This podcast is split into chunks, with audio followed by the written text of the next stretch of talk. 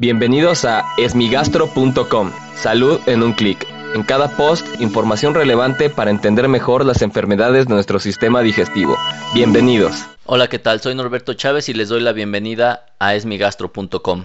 En este podcast hay respuesta que tienen a las enfermedades del aparato digestivo. En esta ocasión la pregunta la envió Nancy a través de la página de Facebook y lo que quiere saber es en qué consiste la colecistitis alitiásica y si puede ser consecuencia de una colitis, de una gastritis y si es grave o si es reversible. Esta es una pregunta muy importante ya que la vesícula biliar, que es un órgano que se encuentra debajo de nuestro hígado, se enferma de manera frecuente ya que muchas personas en México y en Latinoamérica presentamos piedritas o cálculos en la vesícula. Esto ocasiona muchas veces un cuadro clínico o una serie de síntomas caracterizados por dolor en la parte superior derecha del abdomen, náusea, vómito y muchas de las veces fiebre. Esto se llama cólico biliar. Y en aquellos pacientes en donde se documenta que tienen piedras o cálculos en la vesícula a través de un ultrasonido, pues se dice que tienen colecistitis, es decir, inflamación de la vesícula es decir, con litos con piedras. Pero hay algunos casos en donde esto se denomina colecistitis alitiásica y se da por infecciones frecuentemente. Esto muy probablemente en donde más ocurre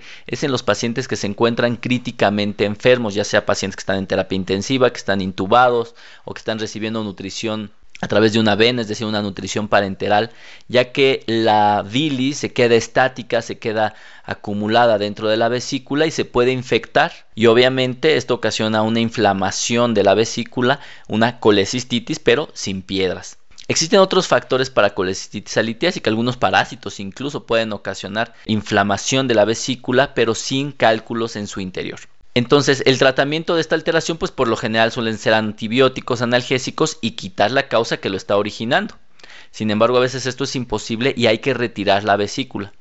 Por ende, puede ser reversible, sí, sí puede ser reversible, puede ser grave, también puede ser grave, pero todo depende de la causa que lo está condicionando, ya que por sí misma puede ser una alteración que se puede tratar de manera muy sencilla si el paciente mejora, si al paciente le damos antibióticos, si obviamente obtenemos respuesta con el tratamiento. Y por lo general no va a ser secundario a otros problemas como intestinales o gástricos, es decir, una gastritis o una colitis, por lo general no es así. Si es un paciente que esté estable, que no está críticamente enfermo y que tiene datos de dolor o molestias abdominales y les están comentando que puede ser secundario a colitis o gastritis, pues es muy probable que más bien se está confundiendo el cuadro clínico o no se han podido identificar adecuadamente las piedritas. Algunas veces los cálculos no son tan grandes y el ultrasonido solo puede ver piedritas de más de 5 milímetros. Las más pequeñitas a veces les cuesta trabajo encontrarlas. Entonces se confunde una colecistitis alitiásica cuando en realidad sí tiene cálculos pero no se han documentado correctamente. Sin embargo, dado que no es un caso simple, sí se recomienda la reevaluación por un profesional para poder estar seguros del diagnóstico y por tanto del tratamiento. Muchas gracias a Nancy por enviarnos esta pregunta.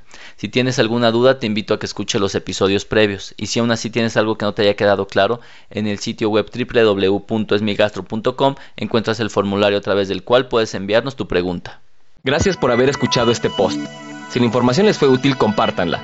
Hagamos que más gente esté informada. Los esperamos en el próximo podcast.